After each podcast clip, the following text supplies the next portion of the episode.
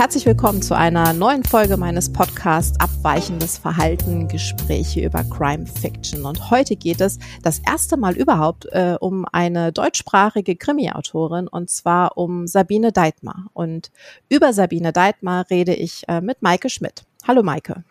Hallo Sonja, danke für die Einladung zu diesem Gespräch. Ja, ich freue mich auch, dass du da bist.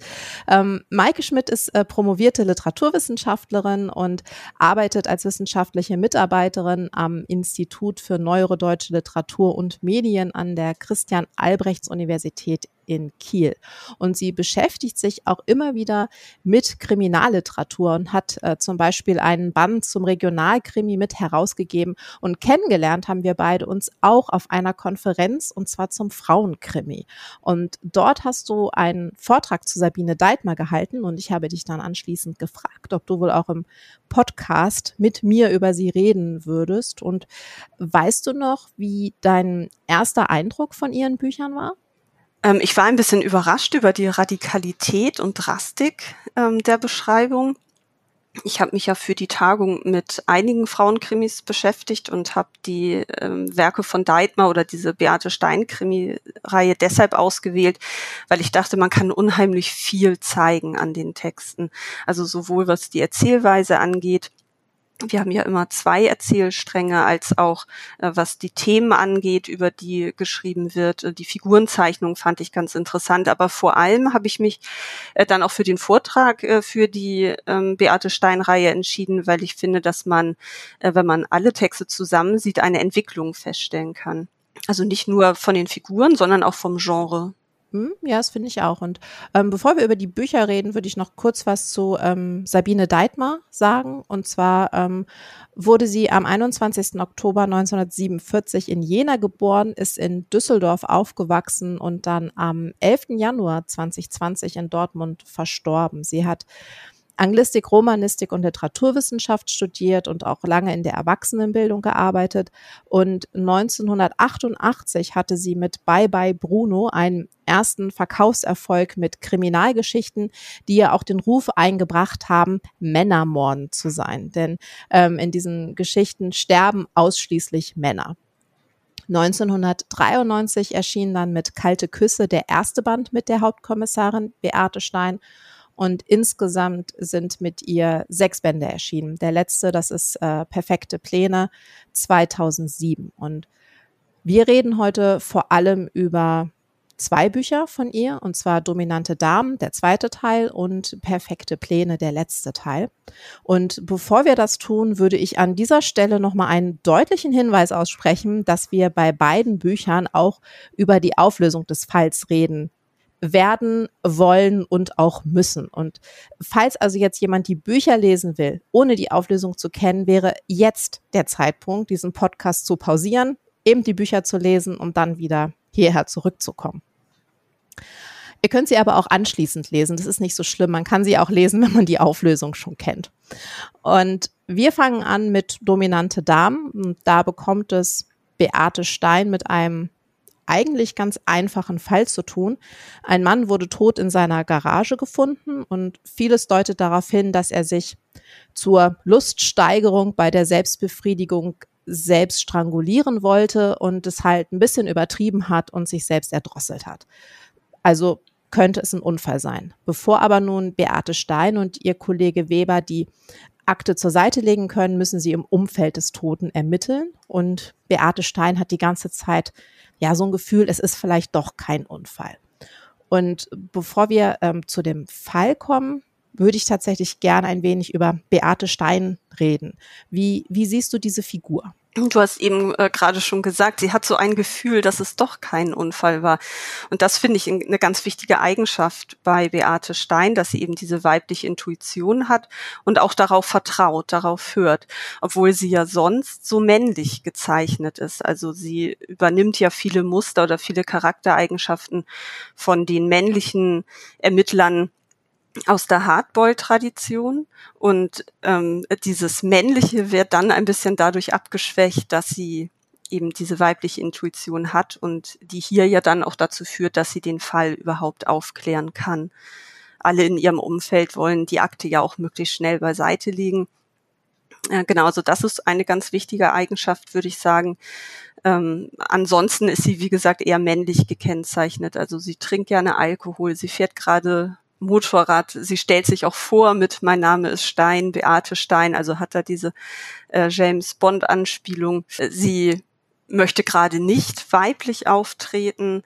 Äh, am Anfang von Dominante Dame gibt sie ein Kaninchen zurück, weil sie sagt, sie kann sich einfach nicht um, um jemanden kümmern und man denkt am Anfang, es handelt sich um einen Mann und äh, später stellt sich dann heraus, dass es sich um ein äh, Kaninchen handelt. Und da wird aber sozusagen ähm, eine Abkehr geschaffen von den eigentlich weiblichen Verhaltensmustern.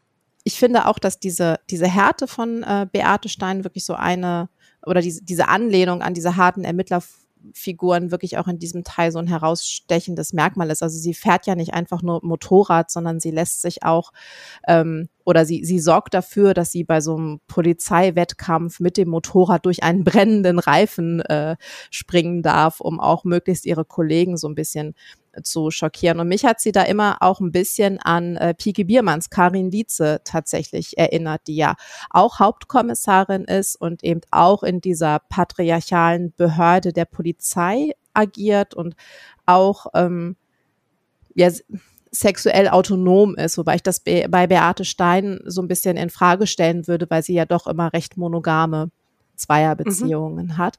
Aber was sie, was sie auf jeden Fall auch verbindet und was für mich auch ein, ein Merkmal von Beate Stein ist, ist, dass sie sich bewusst dafür geschieden hat, innerhalb der Institution zu agieren, also innerhalb der Polizei und sich dort nicht verscheuchen oder einschüchtern zu lassen. Sie will sich ja sowieso nicht einschüchtern lassen von niemanden und tritt da auch sehr deutlich und sehr bestimmt auf.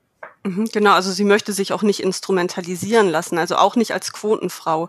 Ich glaube, das ist so der Aufhänger, um dann äh, dieses Kunststück mit dem brennenden Reifen vorführen zu wollen, dass sie sagt, wenn sie schon als Frau, also nicht aufgrund ihrer Leistung, sondern weil sie eine Frau ist, auftreten soll bei dieser Veranstaltung, dann möchte sie wenigstens auch die Bühne für sich haben und dann möchte sie auch wirklich zeigen, dass Frauen etwas können. Also dann möchte sie sich nicht einfach nur vorführen lassen, sondern wirklich handeln. Äh, genau, und sie hat ja die ganze Zeit über die Beziehung zu Beckmann ähm, ab ähm, dominante Dame, aber ich glaube auch in kalte Küsse kommt mhm. Beckmann schon vor. Ähm, das ist aber auch eine merkwürdige Beziehung, finde ich. Also ähm, dadurch, dass sie eben diese Härte nach außen ausstrahlt, ähm, möchte sie sich auch von, von Beckmann nicht irgendwie kleinkriegen lassen oder sie möchte ihre Zweifel, die sie auch an der Beziehung hat, nicht nach außen zeigen. Ähm, ich persönlich, das ist jetzt eine ganz subjektive Einschätzung und gar keine literaturwissenschaftliche, habe das als problematisch empfunden. Also der Text ist ja so konstruiert, dass wir ähm, durch die homodiegetische Erzählweise eine Innenschau haben auch. Ähm, also wir können die Gedankengefühle von Beate Stein mitverfolgen. Und da werden ja diese Zweifel sehr deutlich. Also sowohl in dominante Damen, aber auch in perfekte Pläne äh, zweifelt sie ja sehr stark an sich. Und das zeigt natürlich auch wiederum die Schwierigkeit dieser äh, ähm, Frauenrolle in der Gesellschaft. Also sie, sie möchte sich gerne behaupten ähm, in diesem System Polizei, das es ihr schwer macht ja, auf der anderen Seite ist sie nie ganz glücklich mit dieser Rolle. Das war meine Wahrnehmung. Also auf der einen Seite führt dann diese Innenschau dazu, äh, dass wir diese schwierige gesellschaftliche Rolle reflektieren können. Auf der anderen Seite macht das die Figur aber also für mich auch so ein bisschen unglaubwürdig. Oder es zeigt so Brüche. Das ist interessant, weil das ja auch tatsächlich dann ein Unterschied äh, zu Biermann ist, die ja auch nicht so, so klar auf eine Figur hin anlegt, sondern die eben dieses, äh, diese Ermittlergruppe hat, aber gar nicht so sehr auf, auf Innenschau oder Introspektion setzt bei ihren ErmittlerInnen. Und ähm, hier stimmt das schon. Man, man ist sehr eingebunden in dieses Hadern von Beate Stein, insbesondere mit ihrer Rolle als Polizistin. Das ist bei, bei Kalte Küsse also ich glaube, es ist in kalte Küsse. Ich habe die beiden recht schnell hintereinander gelesen, deswegen bin ich mir jetzt gar nicht hundertprozentig sicher. Ähm, formuliert sie das ja auch so, dass sie sagt, ähm, sie ist halt in dieser Institution, die von Männern geschaffen wurde und die doch auch allzu oft die Täter schützt, anstatt sich ähm, anstatt sich mhm. auf die Seite der Opfer zu schlagen und die den Opfern oft nicht helfen kann. Und ähm, das finde ich tatsächlich als, ähm, als Polizistin in dieser Zeit oder vielleicht auch noch heute bei der Polizei in Ordnung. Ich hatte ein bisschen größere Probleme mit der Glaubwürdigkeit tatsächlich in diesem privaten Strang. Also mhm. ich habe ja nur die ersten beiden Teile gelesen und den letzten. Und in den ersten beiden Teilen hat Beckmann noch gar keinen Namen. Also man mhm, erfährt stimmt, eigentlich nichts ja. über ihn, außer dass er, also in dem ersten Teil verwüstet er ihre Küche, in dem zweiten Teil verwüstet er ihr Bad und das wird so, so lächelnd von ihr hingenommen, wo ich mir dann aber auch nur dachte, also du bist eine berufstätige Frau, du hast ohnehin schon genug zu tun und dann lachst du das einfach so weg, dass da so ein halb filetiertes Kaninchen oder äh, herausgeschlagene Fliesen in deinem Bad sind und findest es auch irgendwie niedlich. Ich glaube, das soll so ein bisschen vielleicht schon oder soll vielleicht auch so ein kleiner Seitenhieb auf unterschiedliche Konstellationen oder die, die umgekehrte Konstellation geben, wo Frauen als so ein bisschen unfähig dargestellt werden und Männer das niedlich finden, aber das ist für mich nicht, nicht wirklich gelungen. Mhm, genau, also die, diese Situation im Bad bezieht sich auch darauf, dass äh, Beckmann behauptet, Frauen können nicht mit Zahnpasta tun. ja. Also es ist ja dann auch wieder so sehr äh, klischeehaft, aber dann ist er nicht in der Lage, sozusagen diesen Zahnpasta-Halter richtig an die Wand zu bringen. Ja, ich habe das eher als ähm, ironisch äh, gelesen in Bezug auf so Männer- und Frauenklischees, die deutlich werden. Aber klar, das spricht nicht für eine äh, gleichberechtigte Beziehung in, in irgendeiner Form. Äh, ich fand es da auch äh, tatsächlich interessant, um jetzt mal kurz vorzugreifen auf perfekte Pläne. Ähm, da weiß man ja mittlerweile ein bisschen mehr über ihn, also seinen Namen und er ist offensichtlich grandios gescheitert mit irgendeinem ähm, Geschäft und versucht nun wieder einzusteigen. Ähm, und es wird dann da auch ähm, am Ende oder es ist eigentlich relativ früh klar, dass seine Geschäftsidee ist, irgendwelche Sexpuppen aus äh, Japan nach Deutschland zu importieren. Und das wird von Beate Stein ganz einfach so hingenommen. Also das wird überhaupt nicht ähm, hinterfragt und da war ich tatsächlich enttäuscht, muss ich sagen. Genau, man erwartet eigentlich mehr Kritik. Also ähm, ich habe gerade diese diese Situation so gelesen, als würde sie sich einfach nicht trauen, diese Kritik offen äh, äußern zu wollen, obwohl das ja gegen ihre Figurenanlage auch eigentlich spricht. Also sie ist ja sonst eigentlich auch Weber gegenüber ähm, sehr hart und nimmt da kein Blatt vor den Mund und unterstellt den Männern ja auch grundsätzlich Sexismus. Ähm, das würde ja dann für, für Beckmann auch gelten, aber da ist sie sehr zurückhaltend. Ich habe das als versteckte Angst äh, gelesen, ihn zu verlieren oder als Wunsch an dieser Partnerschaft festzuhalten. Ja, auch wenn gar nicht so viel dafür spricht, ähm, dass es eine glückliche Partnerschaft ist. Also sie sagt ja auch ganz am Anfang von perfekte Pläne, dass es schön ist, dass Beckmann unterwegs ist, weil sie jetzt endlich wieder in Ruhe mit einer Flasche Riesling äh, im Wohnzimmer sitzen kann und nicht gestört wird. Also da äußert sich ja auch schon so eine Beziehungskritik vielleicht. Ja, das auch. Und also was, was mir da halt äh, gänzlich gefehlt hat, ist irgendeine Form von zumindest, also wenn nicht feministischer Kritik, aber auch zumindest einer, einer, einer kritischen Hinterfragung, was es eigentlich bedeutet, äh, dass man dann Puppen hat, mit denen man mhm. umgehen kann, wie man möchte. Es klingt mal so ganz leicht an, aber das ist allenfalls also angedacht. Das ist nicht nicht ausgeführt. Und das finde ich insbesondere, wenn man es mit dominante Damen vergleicht, war das für mich einfach so ein bisschen enttäuschend, so als wenn da so ein bisschen über den Verlauf der Reihe auch die Bissigkeit verloren gegangen ist. Ja, das glaube ich auch, äh, dass diese Themen der Frauenbewegung äh, an Bedeutung verloren haben. Und bei dominante Damen ist das ja ein ganz zentrales Thema, dass eben Frauen nicht einfach so als Objekt äh, benutzt werden dürfen. Also so sexuelle Selbstbestimmung wäre ja da ein übergeordnetes Thema und das scheint aber dann am Ende der Reihe an Bedeutung zu verlieren. Ja, denn äh, bei dominante Damen führen ja die, die Nachforschungen, die sie da vornehmen, zu einer, ja, einem privaten Bordell, wenn man so möchte, ähm, in dem die Freundin ähm, des toten Tina äh, gearbeitet hat und das wird geleitet von einer von einer Frau Vera, die ähm, also definitiv den den Typus der selbstbestimmten Sexarbeiterin für mich verkörpert hat. Sie handelt sicherlich aus ökonomischer Notwendigkeit, aber sie führt ihr eigenes Geschäft und sie bestimmt auch die Regeln.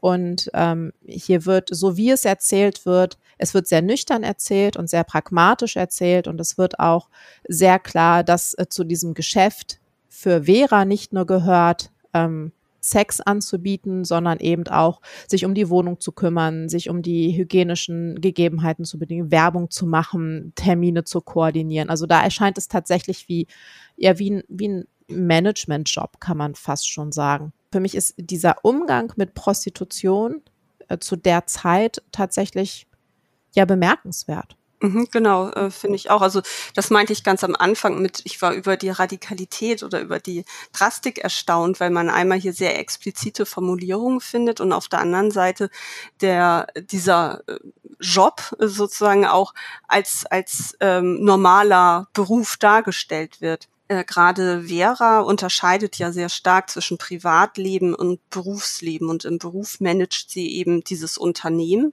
Sie stellt Mitarbeiterinnen ein, also sie, du hast es ja eben schon kurz äh, skizziert, also sie ähm, bestreitet äh, dieses ganze Unternehmen und auf der anderen Seite ist dann das äh, Privatleben, das sie auch davon trennen möchte, abgrenzen möchte. Also ähm, sie hat ja zwei Kinder, ihre Mutter lebt bei ihr, aber diese ganze, dieses ganze Privatleben wird aus dem Beruflichen herausgehalten. Die Kinder wissen ja nicht mal, was sie eigentlich beruflich macht, beziehungsweise denken, dass sie Kranken Schwester ist, wenn ich das richtig in Erinnerung mhm. habe.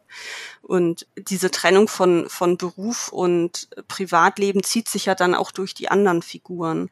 Also ich habe das so als Motiv wahrgenommen, das ja auch für Tina gilt, die ja auf der einen Seite äh, diesen Beruf mehr gezwungenermaßen ausübt, äh, würde ich sagen, äh, aber diese Trennung ins Private eben nicht durchhalten kann, weil ihr Freund derjenige ist, der ihr diese Jobs ähm, ja nicht vermittelt, kann man vielleicht gar nicht sagen, weil sie ja bei Vera auch angestellt ist, aber der ja Tina auch darüber hinaus noch verkauft. Ja, und das ist auch, finde ich, ähm, dadurch wird auch der, der Umgang mit dem Thema Prostitution äh, insgesamt äh, erstaunlich differenzierter, weil Vera an einer Stelle zu einer anderen Mitarbeiterin von ihr sagt, Tina ist nicht wie wir. Hast du mal gesehen, wie sie aussieht, wenn sie aus dem Zimmer kommt? Und Tina kann das eben nicht wirklich trennen dieses, und ich glaube auch nicht, dass Tina das freiwillig macht. Sie wird nicht mit körperlicher Gewalt gezwungen, sie wird auch nicht ähm, äh, festgehalten, sondern das ist eine Form von ja emotionaler Erpressung, kann man sagen. Also sie wird halt von ihrem,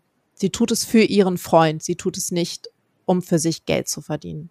Mhm, genau, und ähm, man hat im Text ja einige Motive, die das auch deutlich machen. Also das Parfum, das ja sehr penetrant ist, so, so liest es sich und sie immer begleitet ähm, und ja dann vielleicht auch diese Schande überdecken soll oder dieses äh, gezwungene Verunreinigende überdecken soll. Es gibt noch einige andere äh, Textstellen, die das hervorheben. Also da wird äh, deutlich, dass sie das eben nicht aus ähm, eigenen Stücken oder nicht für sich macht, sondern um an dieser Beziehung zu Frank festhalten zu können.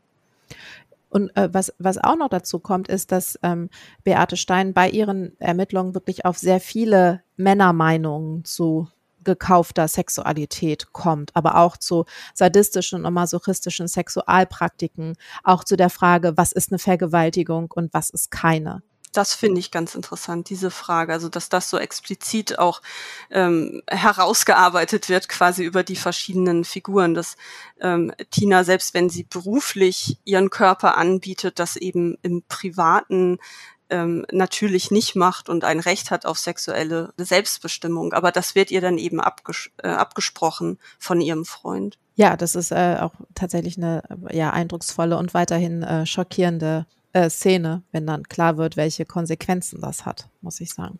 Genau. Wir hatten eben ja schon über Gewalt so ein bisschen äh, gesprochen und das bei Tina ist es ja nicht nur die Gewalt, die an ihr ausgeübt wird, sondern äh, sie übt ja auch an sich Gewalt. Also ähm, nach dieser Vergewaltigung geht sie dann ja relativ unmittelbar auch wieder in ihren Beruf zurück, aber kann es dann erst recht nicht mehr über sich bringen und unternimmt dann einen Selbstmordversuch. Ja, und das, das äh, verweist halt auch schon auf diesen, auf diesen äh, durchaus vielfältigen Umgang mit Gewalt in dem Buch insgesamt, denn ähm, Beate Stein ist von der Gewalt, der sie da begegnet, also Gewalt im Zusammenhang mit Sexualität, sage ich jetzt mal, ist sie wirklich verstört. Also sie ist schon von der, ähm, von dieser Auffindsituation der Leiche verstört, von der Strangulation und so weiter. Dagegen ist für Vera, Vera ist ja die dominante Dame, wenn man so möchte aus dem Titel, quasi Gewalt ein essentieller Teil ihres Berufs und über, über die, die Gewalt, die sie dort ausübt, natürlich im Einvernehmen mit ihrem ähm, Kunden, wird ja auch sehr explizit gesprochen. Also das ist, finde ich, nun auch wieder sehr eindrucksvoll, wenn sie dann einen neuen Kunden hat, wo halt wirklich explizit vereinbart wird, was ist in Ordnung und was ist nicht, was, das ist, aber für Vera ist es einfach Alltag. Und mhm. ähm, bei, bei Tina merkt man dann, ähm, sie benennt ihre Grenzen ja ganz klar, mhm. die sie hat, auch in ihrem Job und das ist auch in Ordnung, aber gegen diese Grenzen wird halt permanent verstoßen und zwar nicht von den Freiern, sondern von ihrem Freund. Genau, also das ist bei Tina das Problem. Bei Vera ist es so, ähm, dass sie ja noch eine viel größere Selbstbestimmung auch hat, weil sie dieses Studio leitet und weil sie auch explizit macht, was für sie in Ordnung ist und was nicht. Und Tina sagt es zwar auch, aber äh, wie du schon meintest, diese Grenzen werden dann eben immer überschritten. Also Vera kann diese Grenzen einhalten äh, und gerade diese Auffindesituation zeigt ja auch wieder so eine Machtumkehr. Ähm, also der Erhängte wird ja in einer ähm, demütigenden Haltung äh, präsentiert und ähm, dadurch wird ja auch diese Macht, die ähm, Vera auch ausübt, nochmal ja explizit gemacht und die dieser Machtverlust von Frank auch gleichzeitig in den Vordergrund gestellt. Ja, das stimmt. Also er hat ja auch noch geschminkte Lippen und so dadurch ähm, wird er ja inszeniert als als Toter. Ja und man man also man empfindet ja bei seinem Ende irgendwie auch eine gewisse Befriedigung, oder? Ja, äh, genau. Äh, das ist ja ein ganz interessantes Motiv hier. Also die Täterin wird ja am Ende überführt, aber nicht der Justiz überführt, äh, weil man irgendwie auch versteht, dass, also moralisch nachvollziehen kann, dass Frank umgebracht wird, weil er im Prinzip gar nicht das Opfer ist, sondern der Täter. Ähm, das ist ja bei den Deitmer Krimis, also in dieser Beate Stein-Krimireihe, ähm, auch eine äh, ein Aspekt, der sich durch diese Texte durchzieht, dass es immer ein Verbrechen hinter dem Verbrechen gibt. Und mhm. hier äh, steht erstmal der Mord an Frank natürlich im Vordergrund oder der tote Frank, ob es ein Mord ist oder nicht, wird ja quasi dann erst ganz am Ende geklärt. Aber dass Frank auch der Täter ist, das ist ja das viel Entscheidendere. Und hier fand ich dann auch wiederum den, den ähm, Umgang von Beate Stein mit dieser Entscheidung, die Täterin ähm, davonkommen zu lassen. Denn ähm, sie hätte es ja nachweisen können, können? Wäre sicherlich nur ein Indiz gewesen, aber ich glaube, es hätte zu einem Prozess äh, kommen können. Aber sie entscheidet sich ja, sie davonkommen zu lassen und hadert dann aber dennoch mit der Entscheidung, was ich auf der einen Seite auch ja nachvollziehbar finde. Sie ist ja Polizistin und Eben, ähm, ja. man möchte ja auch zumindest glauben, dass wenigstens Polizisten noch so einen Restglauben an äh, Strafverfolgung und ähm, Justiz haben. Auf der anderen Seite ist es dann aber doch auch der pragmatische Rat von ihrem Freund, äh, der dann einfach sagt, ja, aber kann man dir denn draufkommen? Also kann man denn herausfinden, dass du sie hast davonkommen lassen, äh, der sie dann auch ganz schnell wieder beruhigt. Mhm. Aber es sind unterschiedliche moralische Überlegungen, die dahinter stehen. Also der Freund fragt nur, kann man dich dafür belangen? Und sie macht sich ja aber Gedanken darüber, was ähm, Recht und Gerechtigkeit bedeuten. Und sie findet das eben moralisch richtig, die Vera davonkommen zu lassen, was vor dem Hintergrund dieser Geschichte, die sie aufdeckt, ja durchaus auch nachvollziehbar ist. Aber es reibt sich natürlich mit der Tatsache, dass sie gerne eine gute Polizistin sein möchte. Ja weil sie natürlich dem Berufsethos da äh, widerspricht und sie kritisiert auf der einen Seite die Polizei sehr scharf, also unterstellt ja auch ihren Kollegen unlautere Methoden bei der Überführung von Verdächtigen und äh, kritisiert ihren Chef sehr stark. Ähm, das heißt, sie übt Kritik am, an diesem Apparat, gleichzeitig unterläuft sie ja auch ähm, ja ihre Aufgabe oder die, ähm, sie unterläuft das Rechtssystem hier. Es ist aber durchaus auch interessant, weil das Problem, also sie, und, sie unterstellt ja auch vor allem einem Kollegen diese unlauteren Methoden und der fliegt ja auch damit regelmäßig auf die Nase. Und das ist, finde ich, ähm, ganz interessant, wenn man das Ganze so als Polizeiroman sieht, weil viele Polizeiromane kranken ja so ein bisschen daran, dass zwar die Polizei als korrupt dargestellt wird, es aber immer diesen einzelnen aufrechten Ermittler oder diese einzelne aufrechte Polizistin gibt, die sich so dagegen stellt. Und bei Beate Stein klingt es so an, aber es ist tatsächlich ähm, ja ein unfähiger Kollege und natürlich ein unfähiger Vorgesetzter, der alles tut, um politisch äh, gut dazustehen. Aber so sehr ihre Kollegen zum Beispiel auch von ähm, den ja, von den forensischen Abteilungen sie durchaus auch ein bisschen schikanieren, aber dennoch tun sie ja alle ihren Job. Auch ihr Ermittlungskollege Weber macht letztendlich seinen Job. Also so ein bisschen mhm. was Affirmatives steckt da trotzdem drin. Mhm. Genau, und auch der Gerichtsmediziner versucht äh, immer, sie so ein bisschen herauszufordern in ihren Reaktionen, aber äh, sie, sie weiß das ja auch. Also letztendlich sind schon alle auch an der Aufklärung beteiligt oder auch engagiert bei der Aufklärung dabei. Der Gerichtsmediziner ist auch eine hervorragende Überleitung zu dem letzten Teil, äh, perfekte Pläne, denn äh, der hat insbesondere ein Interesse daran, äh, Beate Stein möglichst nah an tote Menschen heranzubringen, weil sie sich dann einmal übergeben musste. Und diese Blamage möchte er ihr gerne noch einmal zufügen. Und mit dem Toten, mit dem sie es in perfekte Pläne zu tun bekommt, äh, da, da handelt es sich eindeutig um einen Mord. Das ist ähm, der 73-jährige Werner Krieger und der wird erstochen in einer Kirche aufgefunden. Es wird dann sehr schnell klar, dass er erst vor kurzem sein Leben radikal geändert hat und mittlerweile als eine Art Ersatzoper bei einer Familie in Hamburg lebt. Und sie kommen natürlich als äh, Täter in Frage, weil er ihnen auch ihr sein Vermögen hinterlassen will. Und es gibt aber auch noch seine drei leiblichen Kinder, von denen er sich losgesagt hat. Und ähm, auch das können wir sagen, Beate Stein muss sich nicht übergeben, als sie äh, seine Leiche äh, sieht, sondern sie hat, äh, sie konnte sich selbst überzeugen, äh, es nicht zu tun. Genau, also das ist ja eine ganz interessante Textstelle, weil sie nicht nur sich nicht übergeben muss, sondern auch noch äh, feststellt, dass äh, ich glaube ein Hörgerät fehlt oder sie macht eine Beobachtung, die dem Gerichtsmediziner bis dahin noch gar nicht aufgefallen war und kann sozusagen diese diese vermeintliche Falle, dichter an den Toten heranzugehen, produktiv nutzen und äh, ihm sozusagen eins auswischen. Das äh, fand ich da ganz, ganz interessant. Genau. Und sie überlistet ihren Brechreiz äh, durch Autosuggestion. Ja. Das hat sie ja vorher erlernt, äh, Strategien und kann die anwenden. Und das hat ja, äh, spielt ja auch für das Ende noch eine ganz besondere Rolle, wenn sie eben entschließt, sich entschließt, diesen Polizeidienst oder die Kripo zu verlassen und äh, dann eben solche Fortbildungskurse anzubieten.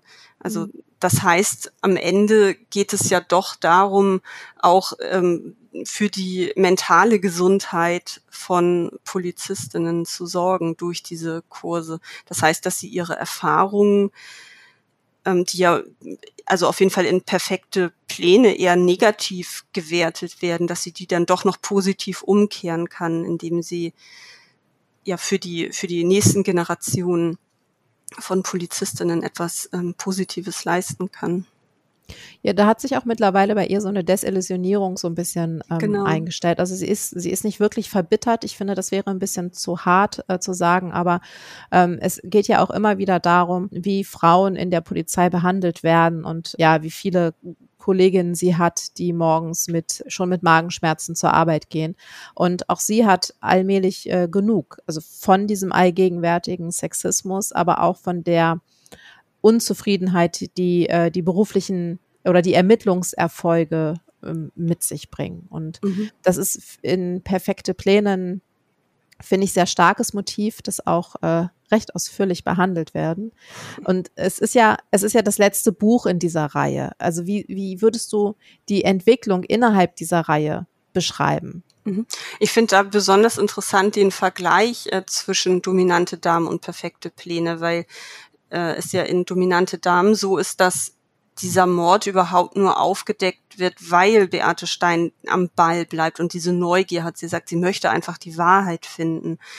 Bei äh, perfekte Pläne ist es dann ja ein bisschen anders. Also sie kann zwar am Ende äh, den Sohn von Werner Krieger überführen.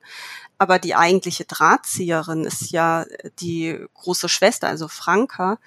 Und ihr ist das bewusst, dass Johannes nicht ähm, der Drahtzieher war bei der Sache oder nicht alleine gehandelt hat, sondern äh, dass die Geschwister zusammen agiert haben.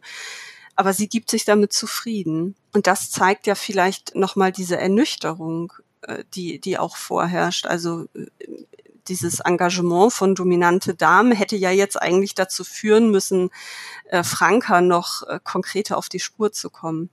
Aber da ist es jetzt einfach äh, vorbei. Und äh, da merkt man aber auch, äh, finde ich, ein bisschen, dass sich das, das äh, Frauenbild geändert hat. Denn bei ähm, dominante Damen ist es ja auch so, dass man, äh, dass man die Täterin gut verstehen kann, dass, dass die, ähm, um mal dieses, ich, ich, ich mag das eigentlich gar nicht das Wort Sympathie in Bezug auf Literatur mhm. zu verwenden, aber tatsächlich liegen ja bei dominante Damen, liegt ja die Sympathie schon bei ähm, der Täterin. Äh, mhm. und nicht bei dem Opfer. Bei perfekte Pläne ist es äh, anders, denn äh, Franka ist einfach eine und jetzt kommt das nächste, äh, das, das Gegenwort ist einfach eine sehr unsympathische Figur. Mhm. Ich glaube, das trägt dazu bei, dass ja, oder dazu trägt bei, dass ja alle Bücher in der Reihe so aufgebaut sind, dass man immer zwei Perspektiven hat. Man hat die Ermittlungen von Beate Stein und dazu dann ähm, noch so auch kursiv äh, gesetzte Kapitel, die andere Geschichten erzählen. Also in, ähm, in Kalte Küsse ist es, ist es äh, die Flucht einer Frau, in Dominante Damen sind es äh, Einblicke in, in Veras Leben und bei Perfekte Pläne sind es die Briefe, die Werner Krieger an seine verstorbene Frau schreibt. Und mhm. dadurch fehlt Frankas Perspektive in diesem Roman. Genau, die wird ja nur im Epilog deutlich. Also der, Epi der Epilog äh, greift ja ihre Sicht auf ähm, die, diese Handlung nochmal auf oder beschreibt nochmal ihre Verwicklung auch in, in, diese, in diesen Fall, in diese Ermordung. Äh, aber das stimmt. Also wir haben in erster Linie die, diese zweite Sicht auf äh, Werner Krieger, der ja aber seiner Tochter sehr ähnlich ist, beziehungsweise seine Tochter ist, sein, seine Tochter ist Werner sehr ähnlich. Und das wird ja auch als Verbindungslinie, also zieht sich als Verbindungslinie durch den Text. Ähm, Werner selbst sagt das ja auch dass äh, seine Tochter eben ihm ähnlich ist und er deshalb gehofft hätte, dass sie in, in seiner Firma aktiv wird und die vielleicht äh, sogar übernehmen könnte. Also das heißt, wir haben hier auch gar keine Differenzierung mehr in den Geschlechtern. Also die Frauen sind irgendwie dann doch die, die Guten, wie das äh, vielleicht für dominante Damen sagen könnte das ist hier differenzierter oder verschwimmt eher, was ich aber eigentlich als äh, positiv wahrgenommen habe für diese Entwicklung Frauenkrimi, wenn man sagt, es geht am Anfang eher um diese Umkehr der Rollen. Also die Frauen nehmen eine männliche Rolle ein, also ähm, ersetzen äh, quasi diese Position, die vorher Männer hatten und überkompensieren das sogar ein bisschen. Dann spielt in perfekte Pläne diese Gender-Dichotomie gar nicht mehr so eine große Rolle. Also der Vater ähm, gibt seine negativen Eigenschaften an seine Tochter weiter, also sind es gar nicht ähm, explizit männliche Eigenschaften.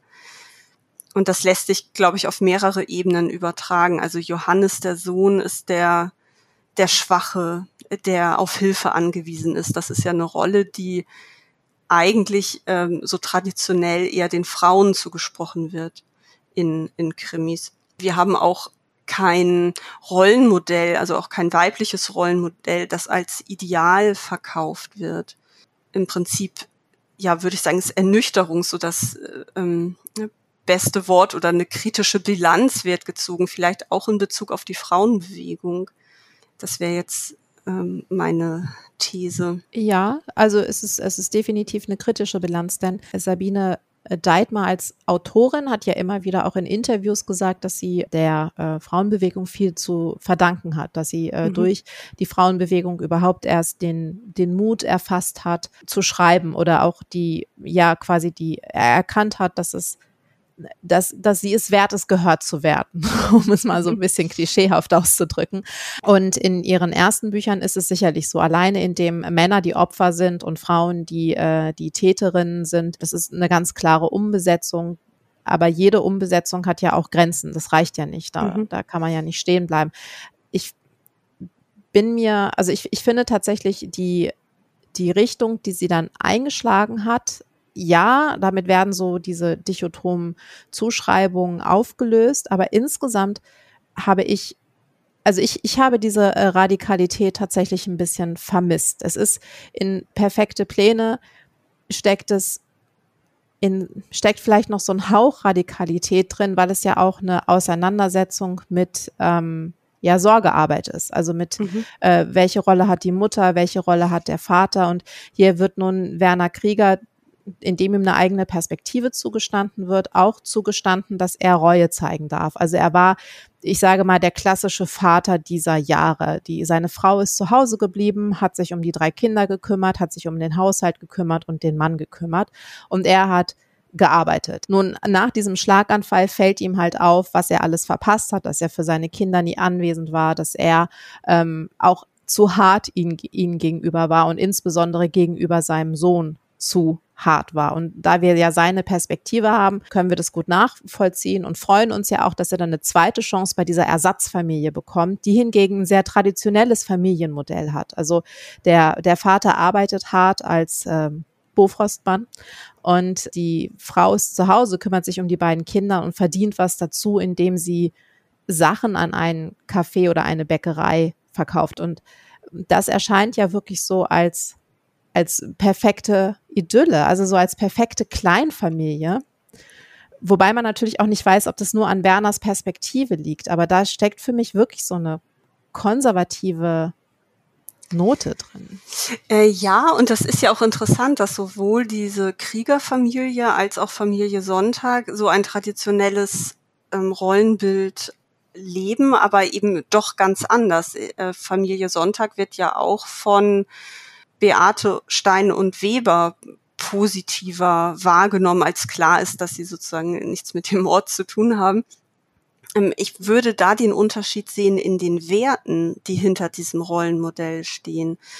Also, ähm, und, und das wäre dann für mich eine ganz wichtige Entwicklung, ähm, die äh, zeigt, dass es nicht darum geht, alte Rollenmuster umzukehren oder aufzulösen oder ähm, andere Familienkonzepte für besser darzustellen, sondern es geht um die Werte, die innerhalb einer Familie vermittelt werden oder gelebt werden.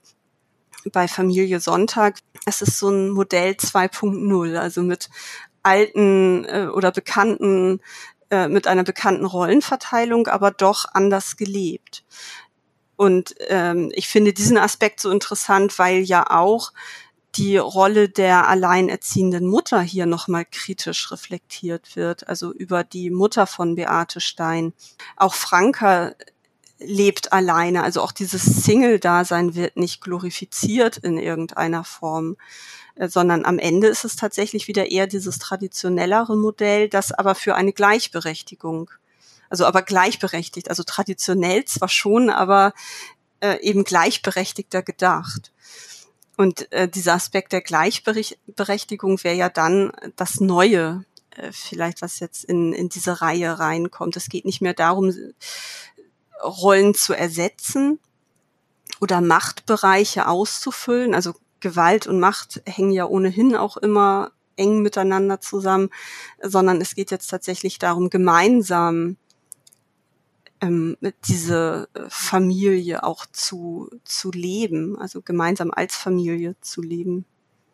Ja, also das, das stimmt schon. Da ist auch ein, ein klarer Unterschied zwischen ähm, Werner Krieger und dem Herrn Sonntag, dessen Vornamen ich gerade vergessen habe, der ja ähm, seine Frau eben nicht als seine Frau, also im Sinne sein Besitz äh, mhm. wahrnimmt, die ja. alleine für ihn da ist, sondern äh, der ja äh, wie dann Werner Krieger auch ähm, ganz erstaunt bemerkt, äh, sich ganz selbstverständlich ein, äh, alleine ein Brot macht, äh, wenn er Hunger hat und seine Frau gerade mit was anderem beschäftigt mhm, ist. Genau. Und ähm, das ist dann ja einfach auch ein anderes Modell von, von Männlichkeit. Ja, das finde ich einen ganz wichtigen Punkt. Also das ist schon eine Weiterentwicklung. Es liegen ja auch äh, 14 Jahre zwischen kalte Küsse und perfekte Pläne. Und ich würde dieses Ende von perfekte Pläne auch so deuten, dass sich da diese außerliterarische Entwicklung in der Gesellschaft eben auch in den Texten spiegelt. Ist sich genauso. Also auch gerade was, was äh, den feministischen Anteil angeht, da merkt man mhm. einfach, dass ähm, 2007 ja auch der, der Feminismus an sich äh, einfach auch an, zu der Zeit an, an Schwung verloren hatte oder auch an, ja, Durchsetzungskraft. Es war was anderes als noch äh, in den äh, 90er Jahren oder auch als es ähm, jetzt seit ein paar Jahren äh, mhm. wieder ist. Das, das spiegelt schon die Gesellschaft gut wider. Nun ähm, wird ja äh, Sabine Deitmar dem Frauenkrimi äh, zugesprochen. Und darum ging es ja auch äh, bei, der, bei der Konferenz, äh, auf der wir uns kennengelernt haben. Und ähm, wir müssen natürlich über diesen Begriff äh, sprechen. Das geht ja nicht, dass wir ihn einfach so verwenden und nicht darüber reden. Ähm, ja, wie stehst du zu ihm? Ähm, ja, also der Begriff des Frauenkrimis ist natürlich ein ganz schwieriger, weil er so oft definiert wurde, immer ganz unterschiedlich auch äh, definiert wurde und auch von verschiedenen Positionen aus definiert wurde. Also wenn man jetzt die Literaturkritik sieht, dann war dieses Label Frauenkrimi äh, überwiegend abwertend gemeint. Wenn man die Verlage sieht, dann äh, war das eine Marketingstrategie. Also es gab ja unheimlich viele Frauenkrimireihen bei unterschiedlichen äh, Verlagen. Die Texte haben sich als Frauenkrimis gut verkauft. Äh, die AutorInnen standen überwiegend kritisch auch zu dem Begriff. Also Sabine Deitmer hat in verschiedenen Interviews auch gesagt, dass sie ähm, meint, dass durch diesen Begriff die Frauen wieder an den Rand gestellt werden. Also wenn man jetzt sagt, dass die ähm, Frauenkrimis ja eigentlich die Funktion haben, äh, so eine ähm, gendermarkierte Gegentradition zu etablieren, dann äh, führt der Begriff Frauenkrimi eigentlich genau zum Gegenteil. Also der Begriff unterläuft genau das Ziel des Frauenkrimis. Aus literaturwissenschaftlicher Perspektive würde ich das viel pragmatischer sehen und einfach den Frauenkrimi als äh, Subgenre beschreiben, das in den 1980er, 1990er Jahren so eine Blütephase erlebt hat. Und für mich wäre dann eben wichtig, dass man nicht sagt, Frauenkrimis sind Krimis von Frauen für Frauen, weil man dann nur diese Sender- und Empfängerebene berücksichtigt, aber gar nicht die Texte in den Mittelpunkt stellt. Also mir wäre wichtig, dass wenn man von, vom Frauenkrimi spricht, man eben über ähm, also bestimmte Genre-Merkmale im Hinterkopf hat, sowohl auf thematischer Ebene als auch auf ästhetischer Ebene. Und da könnte man dann eben sagen, dass diese Polyphonie, also diese Zweisträngigkeit oder Mehrstimmigkeit der äh, Frauenkrimis so ein Merkmal wären oder intertextuelle Anspielungen, die auch auf diesen ähm, englischsprachigen Frauenkrimi sich beziehen, dass das eine, ein wichtiger Punkt ist für Frauenkrimis. Es werden häufig ähm, Handlungen ausgespart, also entweder das gilt ja auch für dominante Damen, ähm, die Ermordung wird ja gar nicht mehr explizit äh, geschildert. Also darum geht es dann gar nicht mehr, was ja eigentlich Krimi untypisch ist, also dass gar nicht bis ins Letzte der Mord aufgeklärt wird. Das gilt für perfekte Pläne. Ähm, ja, so lange, wie man den Epilog ausklammert, da wird es ja dann doch gebracht. Ähm, aber auch auf inhaltlicher Ebene gibt es natürlich Merkmale, äh, die man doch ganz gut benennen kann, würde ich jetzt auch nach der Tagung sagen. Also dass wir da doch viele Punkte immer wieder aufgegriffen haben. Also Welche? das äh, also dass eben diese, diese Umkehr der Machtstrukturen ein, ein wichtiger Punkt ist, dass diese Ideen der Frauenbewegung äh, in die äh, Krimis aufgenommen werden, fiktionalisiert werden und mit der Krimi-Handlung verbunden werden. Das wären denke ich, so Merkmale, die es dann auch leichter machen, wertungsfrei den Begriff Frauenkrimi zu verwenden. Ähm, also ich sehe es ähm, eigentlich ähnlich. Also ich sehe äh, auch, dass man Frauenkrimi auf eine ähm, spezifische Produktionsphase im deutschsprachigen Kriminalroman anwenden kann. Und dass man bei dem Begriff tatsächlich auch sehen muss, in welcher Zeit er en, entstanden ist. Also ich habe mal mit Else Laudan ein Interview geführt, mhm. die auch nochmal betont hat, dass es damals ja, also dass damals der Begriff Frauen an sich schon ein Kampfbegriff war und dass man damit auch was aussagen wollte. Und ich glaube, das muss man bei dem Umgang oder bei der Anwendung dieses Begriffs auch ein bisschen im Hinterkopf haben, aber eben auch das, was danach gekommen ist. Also, dass heute noch Autorinnen in die Ecke Frauenkrimi geschoben werden und es ist keine nette Ecke, das ist eine abwertende genau. Ecke und damit soll, wie mit Frauenliteratur, damit soll, soll immer noch markiert werden, das ist das andere, die Abweichung. Und keine gute Abweichung, sondern eine qualitativ niedrigere Abweichung.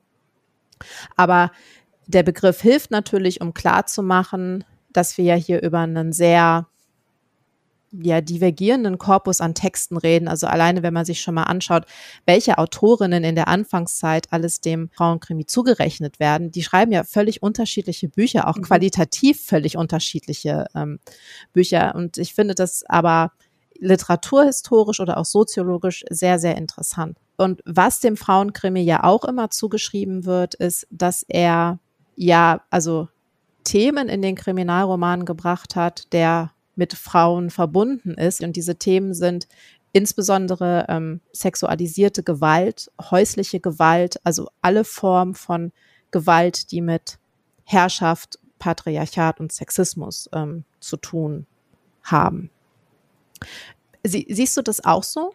Ja, und das zieht sich ja auch durch diese Beate Stein äh, Krimireihe. Also wenn man die einzelnen Bände durchgeht, äh, dann findet man ja immer einen anderen ähm, Bereich von männlicher Gewalt, der in irgendeiner Form jetzt ähm, verhandelt wird. Also äh, wir haben bei Kalte Küsse ja ähm, also Famili äh, Gewalt in der Familie als Thema, Kindesmissbrauch als Thema.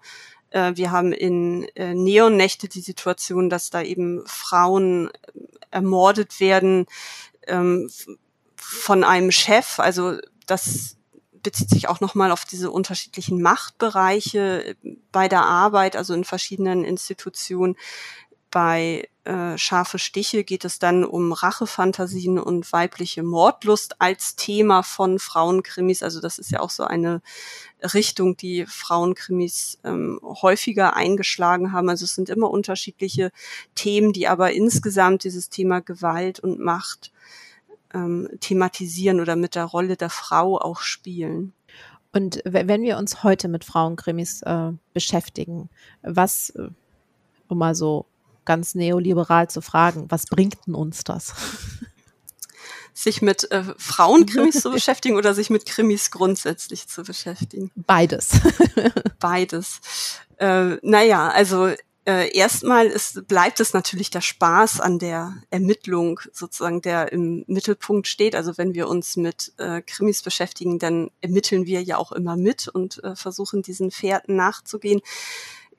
Für das äh, Genre Krimi ist es ja aber insgesamt auch äh, charakteristisch, dass außerliterarische Diskurse in diese Krimis reingeholt werden. Also das gilt, das haben wir jetzt auch schon besprochen, natürlich vor allem für die Frauenkrimis, aber auch für die für die Regionalkrimis, um jetzt ein anderes Beispiel zu, zu nehmen. Das sind immer Texte, die irgendwie ja den Zahn der Zeit auch treffen, sonst würden sie nicht so äh, breit rezipiert werden. Und das aufzuarbeiten ist natürlich immer eine, eine schöne Sache. Und gibt es was, was äh, LiteraturwissenschaftlerInnen durch Kriminalliteratur entdecken oder erforschen können, was, was andere Literatur nicht bietet? Also mich reizt immer dieses Spiel mit ähm, bestimmten Traditionen und dann diese Weiterentwicklung, also diese Weiterentwicklung zu beobachten, das finde ich spannend. Also wie wird etwas ähm, überboten, ein bekanntes Schema, wie wird das variiert, wie entstehen aus diesen Variationen dann wieder äh, oder aus diesen Innovationen dann wieder bekannte Formen, die wieder, auf die wieder verwiesen wird. Das finde ich ganz interessant. Also diese Strömungen, Strukturen nachzuvollziehen. Das kann man ja bei den Frauenkrimis auch unheimlich gut machen. Also man sieht, welche ähm, Charakteranlagen aus welchem Bereich kommen, wie daraus aber etwas Neues entsteht. durch diese Übertragung auf ähm, jetzt diese weiblichen Ermittlerinnen. Und ich würde sagen, in der Kriminalliteratur ist das inzwischen keine Besonderheit mehr, wenn wir weibliche Ermittler haben oder von weiblichen Ermittlern lesen. Also diese Beobachtung zu, beob äh, zu wahrzunehmen, das finde ich spannend. Äh, ja, definitiv, weil ja auch einfach ähm, Kriminalliteraturen ähm, Kriminalliteratur hat ja viele Erzählmuster, die immer wieder genau. eingesetzt werden und Erzähltraditionen, Konventionen, die auch in einem gewissen, äh, die nicht unbedingt bedient werden müssen, aber die man ja auch kennen muss, damit man gegen sie verstoßen kann. Das ist ja genau, das. man muss äh, genau richtig, man muss überhaupt wissen, äh, wie die Muster sind, damit man dann damit brechen kann oder die in irgendeiner Form ähm, anders ausführen kann. Genau, und das macht es ja eigentlich besonders geeignet für Seminare auch, äh, dieses äh, Krimi-Genre, wenn man dann erstmal die Muster erarbeiten kann, um dann zu zeigen, was daraus gemacht wird. Ja, stimmt. Also noch ein Grund, mehr Literaturwissenschaft zu studieren. Auf jeden Fall. ja, Maike, vielen Dank für das Gespräch. Äh, hat mich äh, sehr gefreut. Ja, hat Spaß gemacht. Vielen Dank. Ja, das freut mich auch. Und äh, ich danke auch euch, äh, dass ihr zugehört habt. Und ich freue mich ähm, sehr darüber, ähm, falls ihr diese Folge äh, bewerten würdet auf den äh, gängigen Portal. Und wenn ihr Fragen und Anregungen habt, bin ich auf den üblichen Kanälen zu erreichen. Das steht auch alles in den Show Notes zu dieser Folge. Und dann sage ich bis zum nächsten Mal. Tschüss.